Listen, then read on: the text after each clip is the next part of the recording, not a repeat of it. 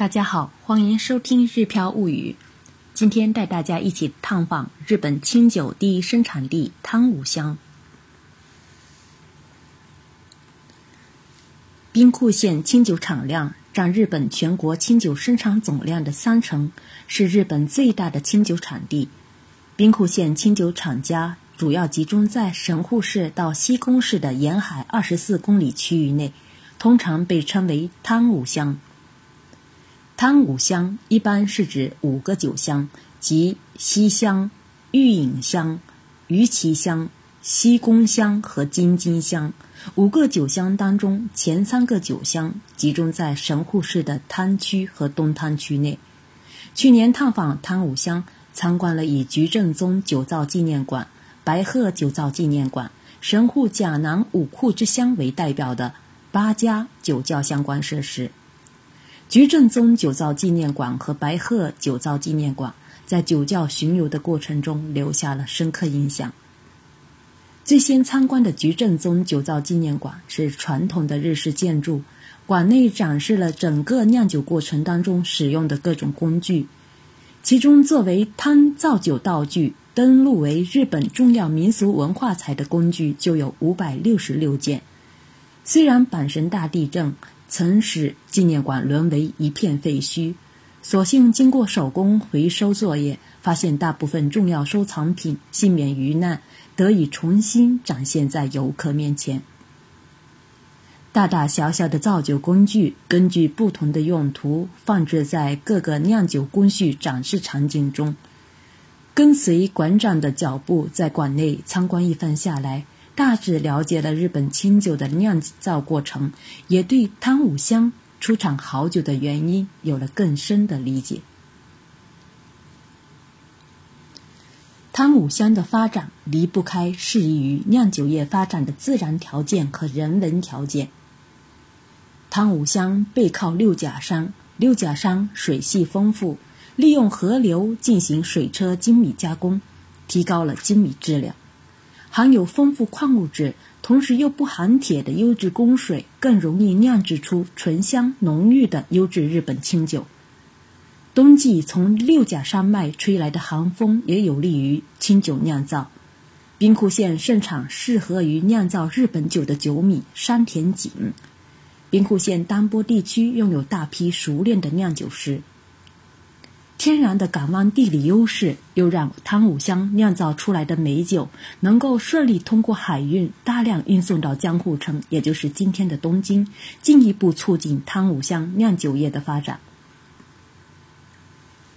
建造于大正时期，并一直使用到上世纪六十年代的白鹤酒造纪念馆，同样值得一看。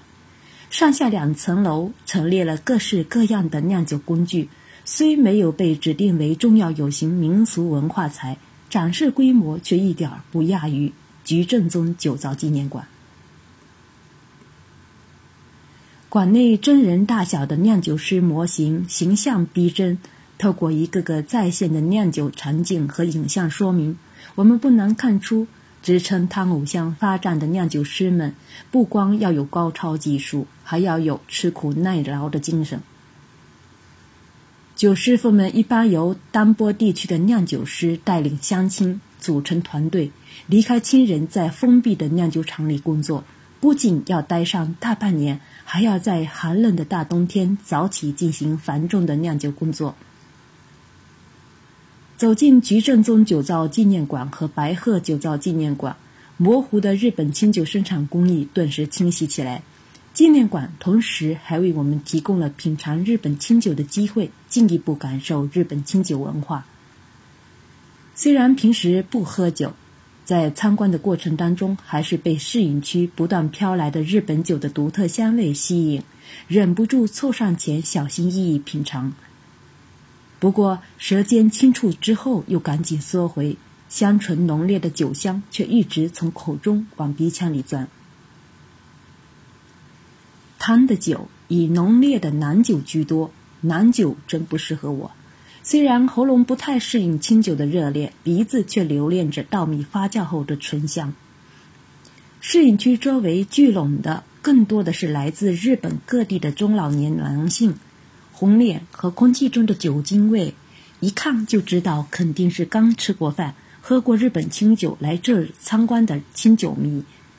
尽管如此，他们依然对试饮充满了兴趣，一边拿起试饮试饮的纸杯试饮，一边和身边的朋友交流试饮感受，脸上洋溢着幸福感。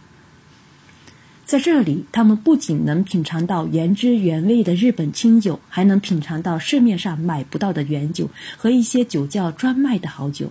对于喜爱清酒的人来说，逛到酒香不醉不休。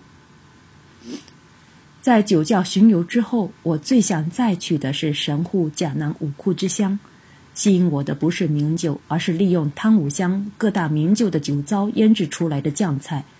当然，百分百日本酒、甜酒等调味料，对于我这个日本传统家庭料理的发烧友来说，也是有无限魅力的。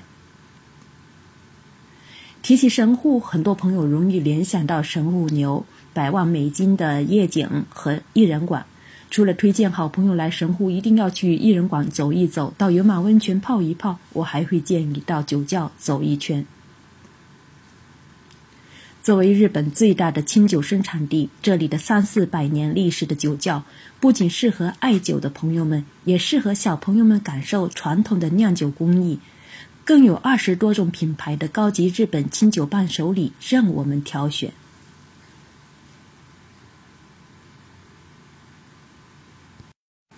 以上就是今天分享的全部内容。如果您对日本旅游资讯感兴趣，请关注我的个人微信公众号“日漂物语”。